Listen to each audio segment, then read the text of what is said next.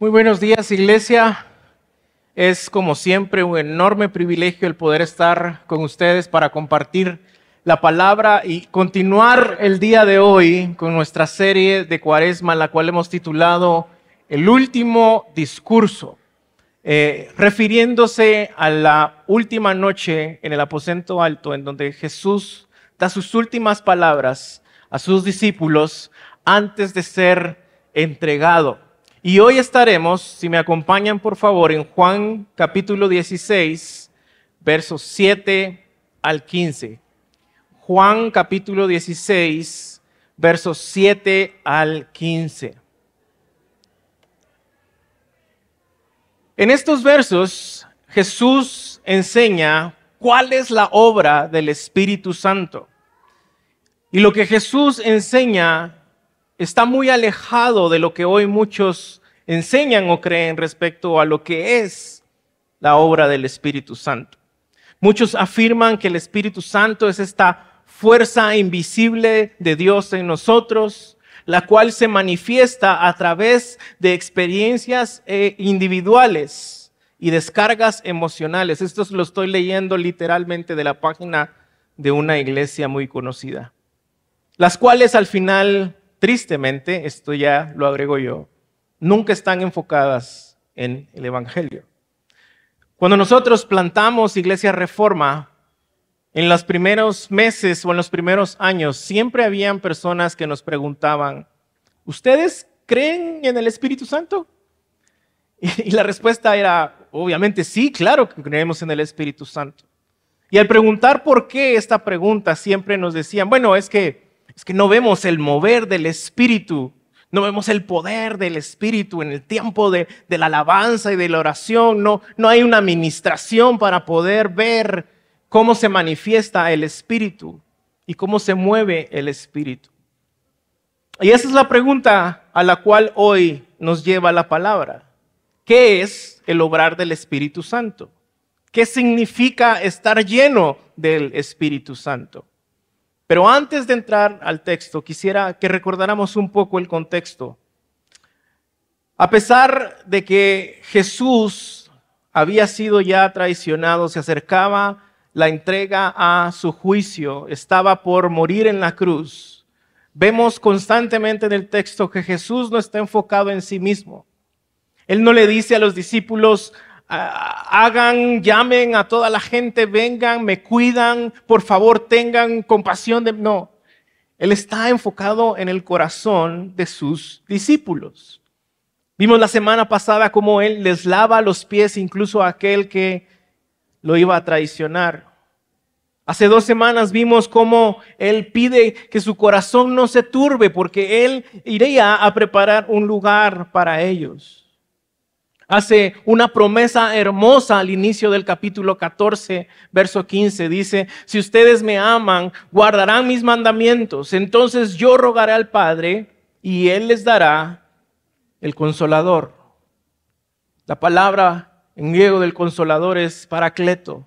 Significa intercesor, abogado, para que esté con ustedes para siempre.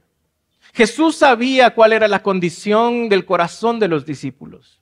Estaban confundidos, estaban temerosos, preocupados por este futuro hostil que les esperaba. Y la razón por la que sabían que tenían un futuro hostil es porque la misma palabra lo dice. Juan capítulo 15, verso 18. Si el mundo los odia, sepan que me han odiado a mí antes que a ustedes. Si ustedes fueran del mundo, el mundo amaría lo suyo pero como son del mundo, como no son del mundo, sino que yo los escogí de entre el mundo, por eso el mundo los odia. El mundo no les va a crear plataformas, no les va a aplaudir, no los va a recibir con, con, con, con alegría, con gozo. No, el mundo los va a odiar. Y al inicio de nuestro capítulo 16, Jesús les dice en el verso 2, los expulsarán de las sinagogas. Y viene la hora cuando cualquiera que los mate, vean, lo que está diciendo Jesús. Imaginemos el corazón de los discípulos. Hey, cualquiera que los mate va a pensar que le está haciendo un favor a Dios. Y harán estas cosas porque no han conocido ni al Padre ni a mí. Vean el verso 6. Pero porque les he dicho estas cosas, la tristeza ha llenado su corazón. Más adelante, en el verso 20 del capítulo 16, dice, en verdad les digo que llorarán, se lamentarán. El mundo va a estar contento, va a estar alegre, pero ustedes van a estar tristes. De nuevo, quisiera invitarlos a que se pongan en los zapatos de los discípulos. ¿Cómo está su corazón en estos momentos?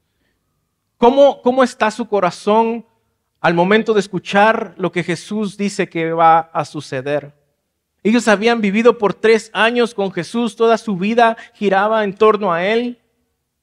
Y ahora no solo Jesús debía de morir y ya no le verían más, sino que el futuro de ellos está lleno de preocupación, de persecución, de odio del mundo y muerte. Y es en ese contexto que tenemos el texto del día de hoy. Y para estudiarlo lo vamos a dividir en tres partes. Número uno, el Espíritu Santo vendrá, verso 7. Número dos, el Espíritu Santo convencerá al mundo, versos 8 al 11. Y parte 3, el Espíritu Santo guiará a los discípulos, versos 12 al 15. Empecemos con la primera parte. El Espíritu Santo vendrá. En el contexto de cómo se sienten los discípulos, Jesús les dice, pero yo les digo la verdad, que les conviene que yo me vaya. De entrada, les está diciendo a los discípulos que todo esto que está pasando, que lo que están pensando, que lo que están sufriendo es por su bien, que les conviene. Y la pregunta es, ¿Cómo? ¿Cómo es que esto nos conviene? ¿Cómo es beneficioso que tú te vayas y que esto nos pase? Y es que al final ellos llorarían su ausencia, pero se beneficiarían de ella. ¿Por qué? Segunda parte del verso 7. Porque si no me voy, el consolador, el paracleto, el intercesor, el abogado, no vendrá a ustedes pero si me voy, se los enviaré. Richard Lawrence comenta, la razón del beneficio es que mientras Cristo estaba aquí físicamente, los discípulos tenían que estar con Él para disfrutar su presencia, lo cual limitaba el alcance de su ministerio. Pero con Cristo espiritualmente presente en cada creyente a través de la persona del Espíritu Santo, el Señor podría guiar a cada uno y darles poder en todo momento y en todo lugar. Miles, miles de hombres, personas, incluyendo los discípulos, tuvieron el enorme y maravilloso privilegio de tener a Jesús con ellos. ¿Y cuántas veces hemos dicho nosotros, ah, ojalá hubiera estado yo ahí en el tiempo de Jesús? Pero la realidad es que probablemente no hubiéramos podido estar con Él porque en ese momento el Dios encarnado, el verbo encarnado, no podía estar en todo lugar.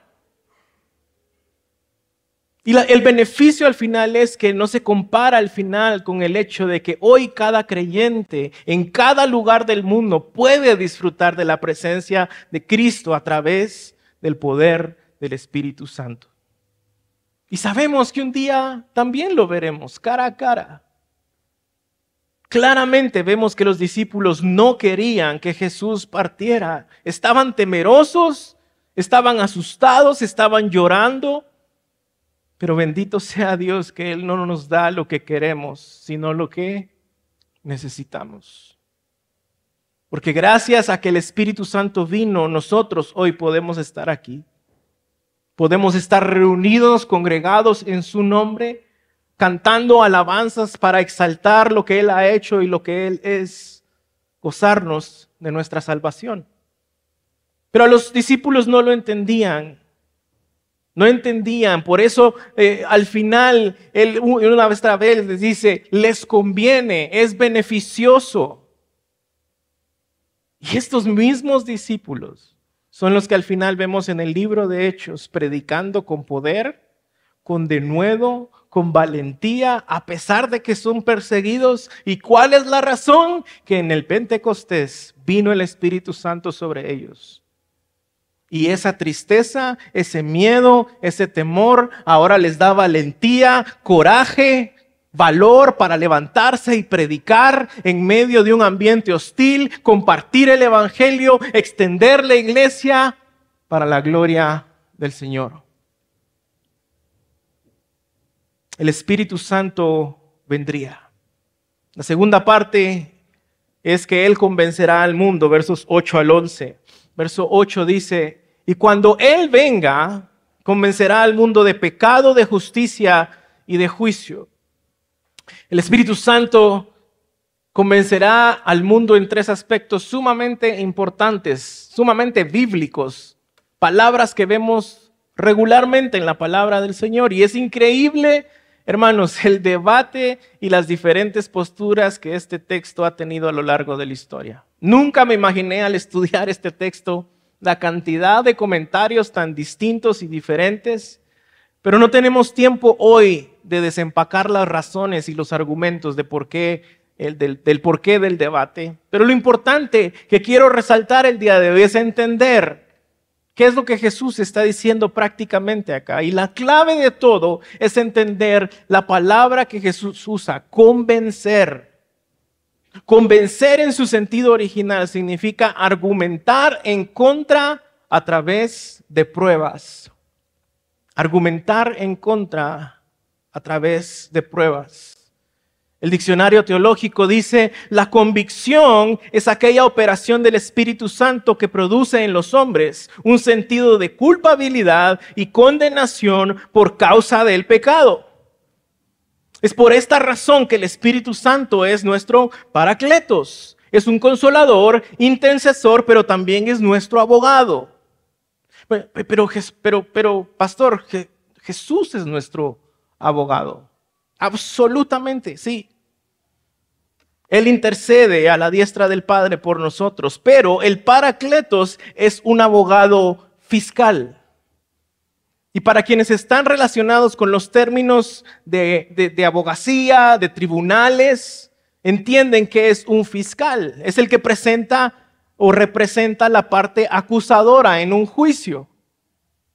Él es el fiscal en el tribunal de Dios que presenta las pruebas en nuestra contra para convencernos, para acusarnos y hacernos ver nuestra culpabilidad ante la santidad de Dios en el tribunal de Dios.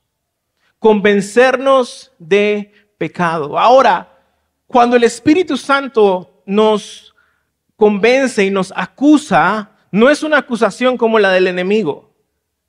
Segunda de Corintios 7, Pablo dice que la acusación o, el arrepentimiento, digamos, del mundo solo es porque, pues, por las consecuencias, por mi nombre, mi reputación, realmente no hay una conciencia del pecado. La acusación del Espíritu Santo sí nos lleva al arrepentimiento verdadero y a la fe.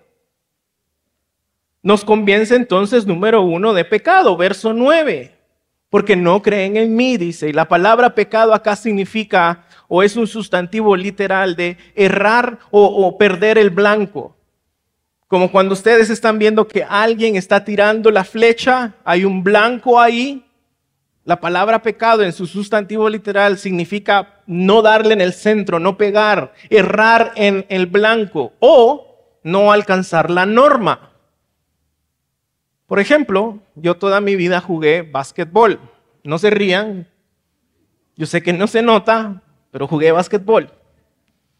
Y, digamos que la norma era que el coach decía que para poder entrar al equipo mínimo teníamos que tener 1,60 de estatura. De lo contrario, no seríamos tomados en cuenta.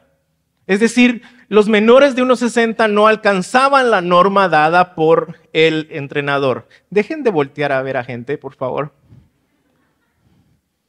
1,50, pues pongámosla ahí más.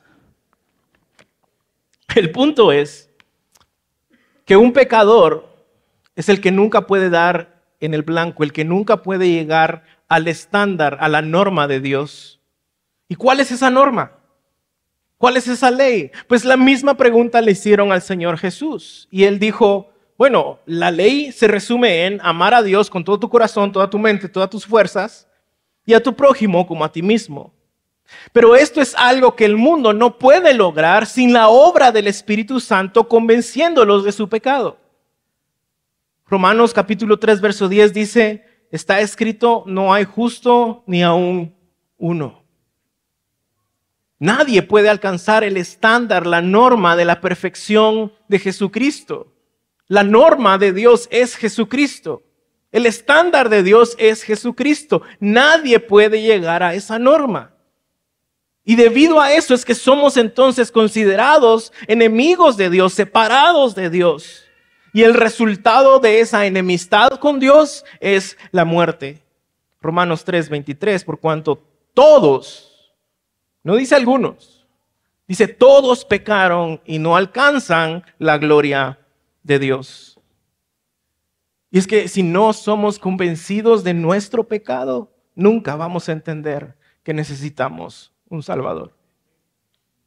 Cuando nosotros no podemos ver, gracias a la obra del Espíritu Santo, lo profundo, lo asqueroso, lo sucio, lo negro de nuestro corazón, nunca vamos a entender que necesitamos a alguien que nos salve.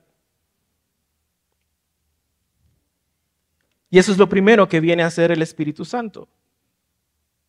Trae las pruebas como un fiscal de que somos culpables en el tribunal de Dios, de no alcanzar la norma de Dios y por ende estamos separados de Dios. Ante los ojos del el juez no, no hay nadie justo y por ende todos merecen la muerte. Ahora, pastor, ¿cuántos pecados me hacen pecador? La respuesta es uno. Santiago dice que cualquiera que quebrante una sola ley es culpable de haber quebrantado toda la ley. Pero pastor, es que estoy haciendo mi, mejor esfuerzo. Yo sé que, estoy pecando, pero, pero también hago cosas buenas. Vengo a la bodega de vez en cuando, oro cuando me da tiempo, sirvo cada siete meses, me involucro con la comunidad, pues cuando me es conveniente, pero estoy haciendo mi esfuerzo. A veces bajo el vidrio y le doy limosna a los niños, a las personas que están pidiendo limosna. Pero ese es el problema. A la presencia de un Dios absolutamente santo, no podemos entrar un poquito manchados de pecado al reino de Dios, a la presencia de Dios, no podemos entrar por nuestras propias obras, por nuestras propias de justicia, porque yo voy al Padre y ustedes no me verán más. Y aquí es, sumamente interesante que Jesús conecta el tema de la justicia o la justificación con su ascensión al Padre. Y, en palabras sencillas, creo que lo que quiere decir que es que la única justicia que el Padre acepta es la de Jesucristo. Nadie puede ir al cielo, nadie puede entrar a la presencia del Padre si no está envuelto o abrazado por la justicia de Cristo. Y el problema es que este término ha sido tan mal usado, porque muchos creen que la justicia se mide en nuestros términos. ¿Qué tantas cosas buenas has hecho? ¿Cómo te estás portando? Una y otra vez menciono esto, siempre en tiempos de Navidad. Le enseñamos esto a nuestro, ¿te portaste bien? Hay regalos, si no, no. Por obras. En vez de decirle, no, te, te, amo, sé que te has portado mal y estamos trabajando en esto, pero te amo lo suficiente para darte un regalo. Si es por gracia, no es por obras. Pero pensamos que no, estamos trabajando duro, eh, somos honestos en nuestro trabajo, ayudamos a, a, los que necesitan, al final somos moralmente correctos. Hermanos, esto lo puede hacer un ateo. Un ateo puede vivir una vida moralmente correcta, pero la pregunta no es si tu vida es moralmente correcta, la pregunta es si eres salvo. Alguien puede vivir una vida moralmente correcta y hacer buenas obras sin ser salvo. La salvación no es por obras. Y el problema es que todos hemos pensado en algún momento, bueno, es que yo tampoco soy un asesino, no soy un violador o un delincuente. Pero la pregunta nunca ha sido quién es el mayor entre nosotros. ¿Recuerdan a los discípulos preguntando y debatiendo acerca de esto? ¿Quién es el mayor entre nosotros? Esa no es la pregunta, sino si nuestra justicia está basada en la justicia de Cristo para que en aquel día podamos escuchar las palabras, bien buen siervo y fiel, entra en el gozo de tu Señor. Y si tú hoy estás pensando que hay razones por las que mereces ir al cielo, realmente no has entendido el Evangelio. No vas al cielo, no entras a la presencia de Dios por las buenas cosas que haces. Estás en la presencia de Dios, puedes ir al cielo y entrar en su gozo, confiando únicamente en la obra redentora de Cristo Jesús, abrazado por su justicia, lleno de su justicia. Isaías 64, un verso muy conocido, verso 6, todos somos como el inmundo, está hablando de los leprosos, y como trapo de inmundicia todas, ¿cuántas? ¿Cuántas? todas nuestras obras son como trapo de las mejores obras que podamos hacer son como trapo de inmundicia si no estamos en Cristo. Esto tiene que derrumbar, iglesia, amigos, todas nuestras formas de autojusticia. Bueno, sí, pero lo que pasa es que estoy tratando, es que estoy, eh, sí, pero no es por eso que entras a la presencia del Padre. Esto fue lo primero que hizo Jesús con los líderes religiosos, en donde les llamó sepulcros blanqueados. Porque por fuera eran los más nobles, pero por dentro estaban muertos, podridos, había inmundicia. ¿Recuerdan la parábola del fariseo y el publicano en Lucas 18? Los dos van a orar al templo. El fariseo, ¿verdad? Le dice, uy, gracias a Dios que no soy como estos. Yo oro dos veces al día, ayuno dos veces al día. Obras, obras, obras, pero vean la respuesta. El publicano, verso 13, pero el recaudador de impuestos, de pie y a cierta distancia, no quería ni alzar sus ojos al cielo, sino que se golpeaba el pecho diciendo, Dios, ten piedad de mí que soy pecador. Uno quería entrar a la presencia de Dios por sus obras. Otro entró a la presencia de Dios reconociendo que era pecador y pidiendo misericordia. Verso 14, les digo que éste descendió a su casa ¿qué? ¿Cómo? Justificado. Pero el fariseo no, porque todo el que se engrandece será humillado, pero el que se humilla será engrandecido. ¿Cuáles son las formas en que tú tratas de justificarte? ¿Cuáles son las cosas que tú crees que al hacerlas Dios te va a amar más? No existe. No puedes hacer absolutamente nada más para que Dios te ame. Dios te ama, punto. Y tampoco puedes hacer algo para que te deje de amar. Si estás en Cristo, Él te ama. La diferencia es que al estar llenos del Espíritu Santo, Él nos convence de pecado y nos arrepentimos. Y nos damos vuelta al pecado para ir a Cristo de nuevo. De eso nos convence este abogado fiscal. Él trae a tu corazón estas pruebas de, de tu pecado. Y Él nos hace ver que nos damos cuenta de las cosas que hemos hecho tratando de justificarnos. Pero solo es a través de la obra del Evangelio que tú puedes entrar a la presencia de Dios. Su vida perfecta, la que nadie puede vivir. Su muerte en nuestro lugar y para pagar nuestra deuda y su resurrección venciendo a la muerte y al pecado. Iglesia, la naturaleza pecaminosa del hombre no la puede cambiar el hombre, la cambia el Evangelio, la obra de Cristo, su vida, su muerte y su resurrección. Es a eso que viene a convencernos el Espíritu Santo. Eso significa que alguien está lleno del Espíritu Santo porque está convencido de su pecado y está convencido de su justicia está en Cristo. Y número tres, de juicio, verso 11. Y de juicio porque el príncipe de este mundo ha sido juzgado. ¿El príncipe de este mundo quién es? Satanás. Y en la cruz Jesús derrotó a Satanás. En la cruz, la simiente de la mujer aplastó la cabeza de la serpiente. La historia del mundo no es la historia de, Dios o de Jesús versus eh, eh, el diablo, el enemigo. No creemos en este dualismo en donde hasta fotos hay en donde Jesús está haciendo un pulso con Satanás a ver quién gana, si el bien o el mal. No, Jesús ya ganó, Jesús venció en la cruz del Calvario. Ahora, cuando volteamos a ver a nuestro alrededor, podemos pensar, bueno, no se nota como que haya vencido por tanto mal que hay en este mundo, pero la palabra nos dice que Él extiende misericordia, está aguardando su segunda venida. ¿Para qué? Para que más personas sean convencidas por el Espíritu Santo de que necesitan un Salvador. Pero Él ya dio el golpe definitivo al mal. Y un día, dice Apocalipsis 20, Satanás será eliminado por completo, tirado al lado de fuego. Él va a ser quien inaugura el infierno.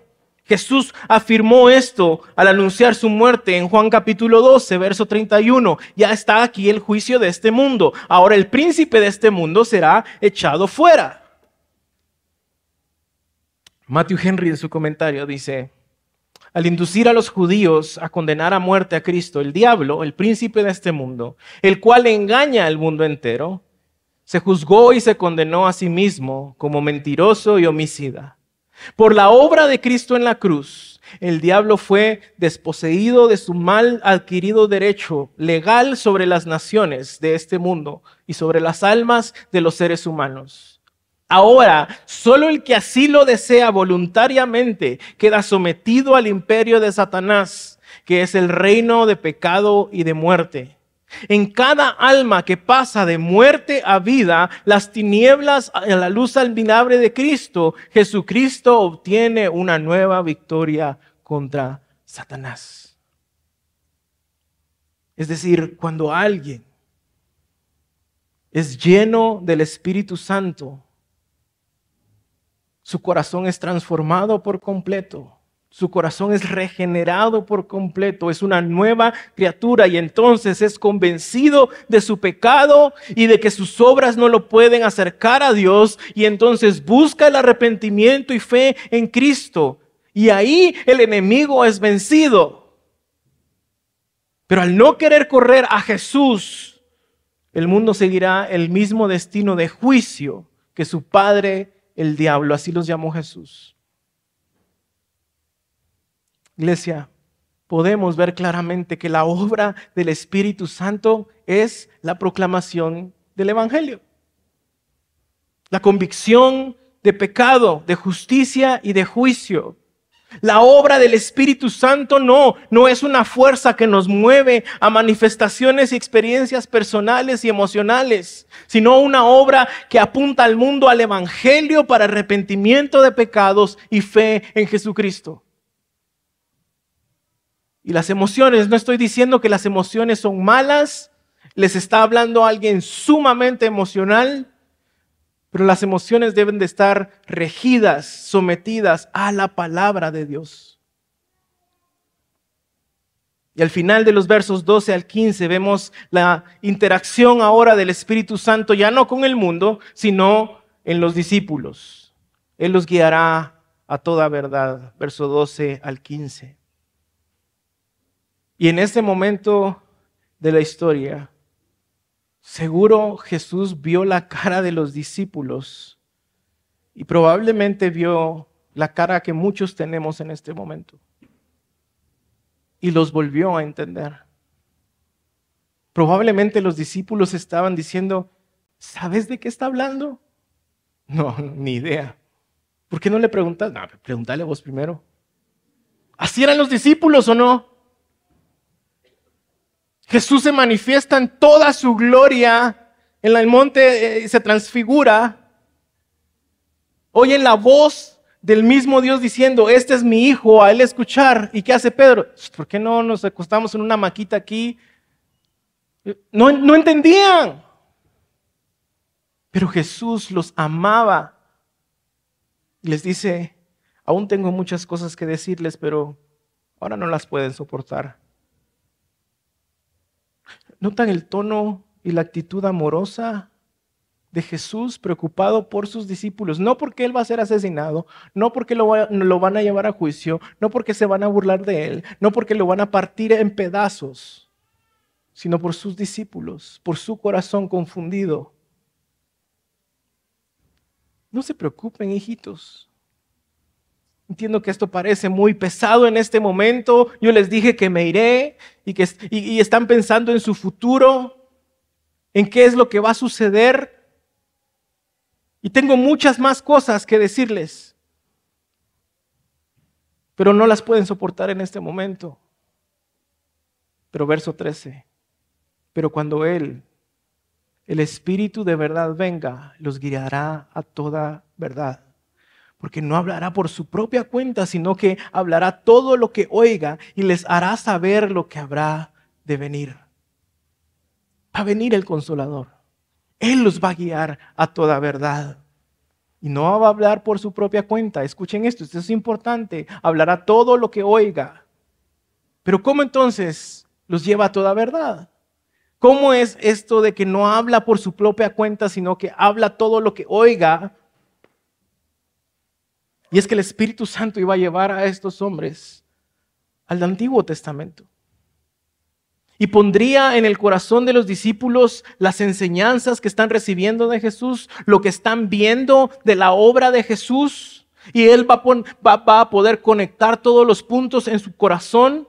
Y Él les daría un entendimiento entonces de la obra completa de Jesús, de su vida, muerte y resurrección y de cómo el Antiguo Testamento anticipaba todo lo que ellos están viendo. Es por eso que los discípulos al final se convirtieron en los apóstoles, en los autores y verdaderos intérpretes de las escrituras que contienen la verdad respecto al Hijo.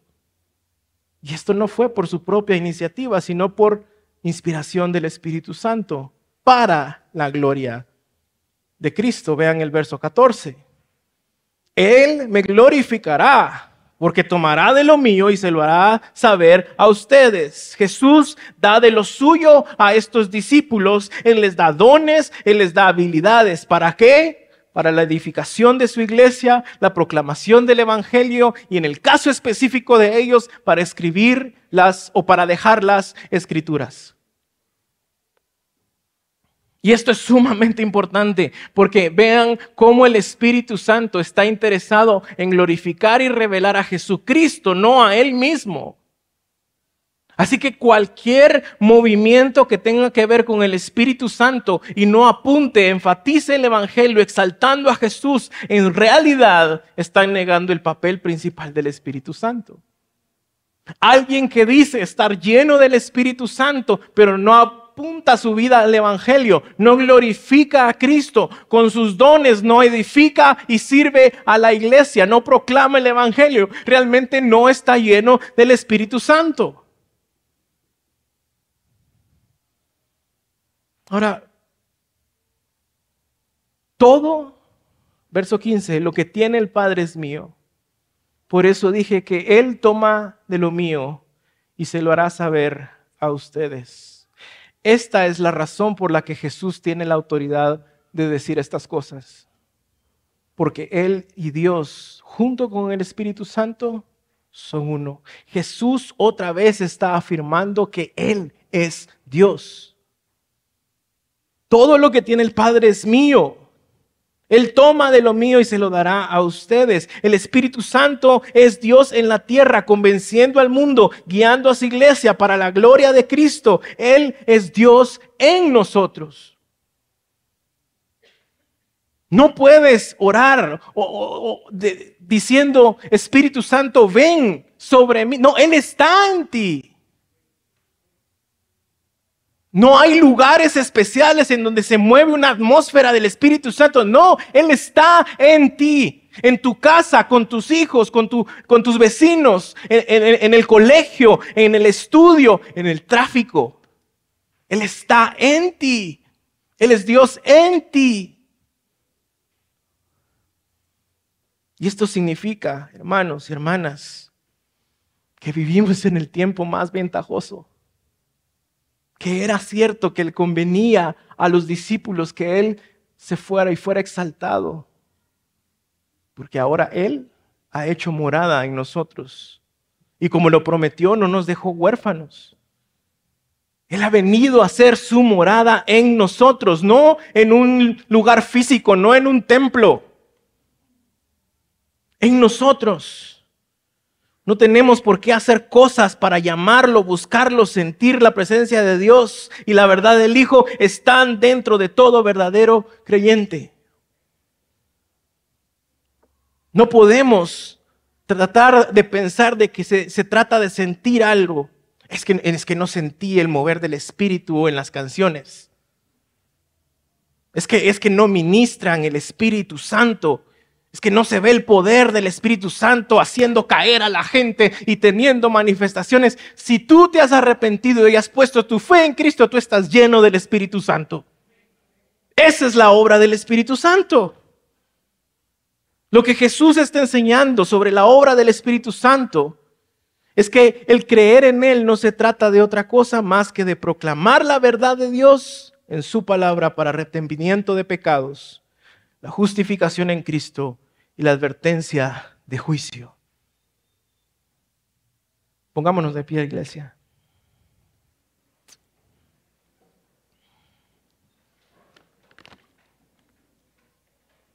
Y mientras los servidores pasan los elementos de la Santa Cena, es mi oración hoy que el Espíritu Santo te lleve a esa convicción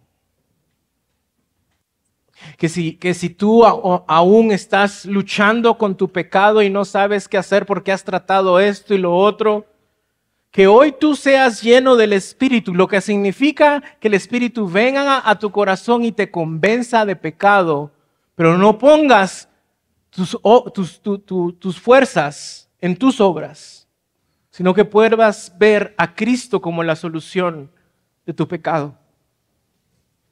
Gracias que el Espíritu Santo de Dios, escucha esto hoy, te enferme de tu pecado.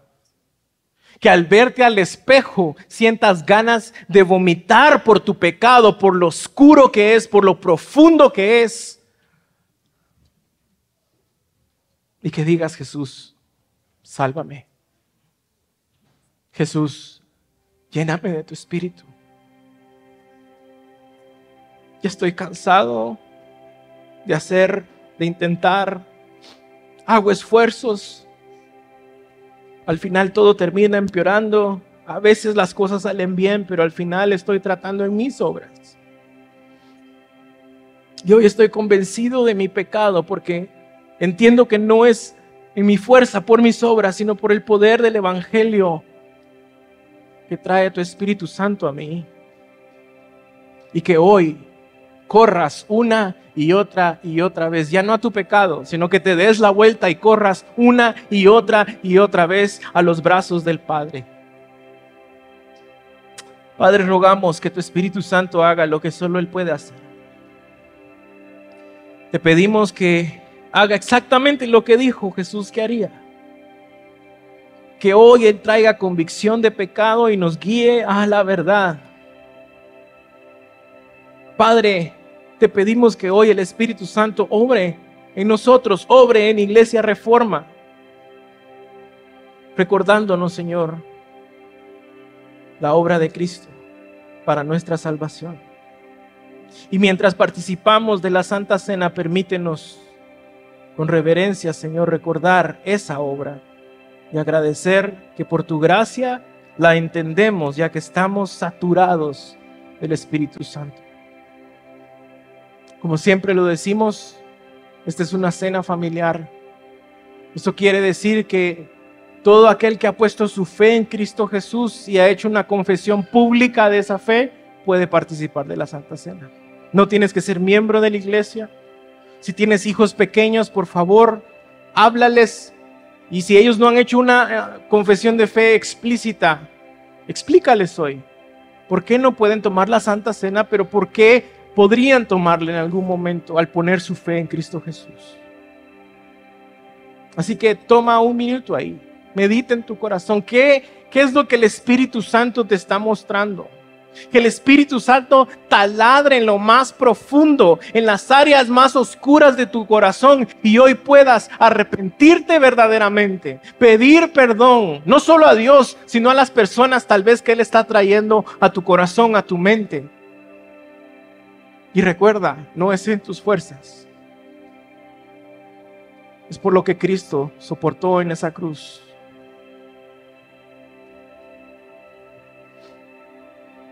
que yo recibí del Señor lo mismo que les he enseñado.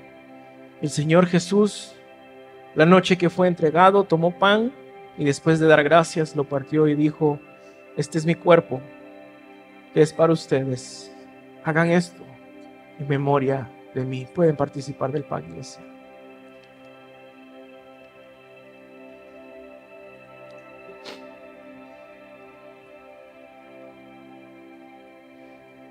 De la misma manera, tomó también la copa después de haber cenado y dijo, este es el nuevo pacto en mi sangre. Hagan todo esto en memoria de mí, porque todas las veces que coman el pan y beban la copa, proclaman la muerte del Señor hasta que Él venga. Participemos de la copa, iglesia.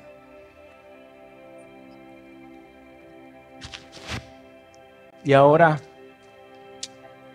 con esta conciencia, llenos del Espíritu Santo, dejemos de correr una y otra vez a nuestro pecado y corramos una y otra vez a nuestro Padre. Cantemos al Señor.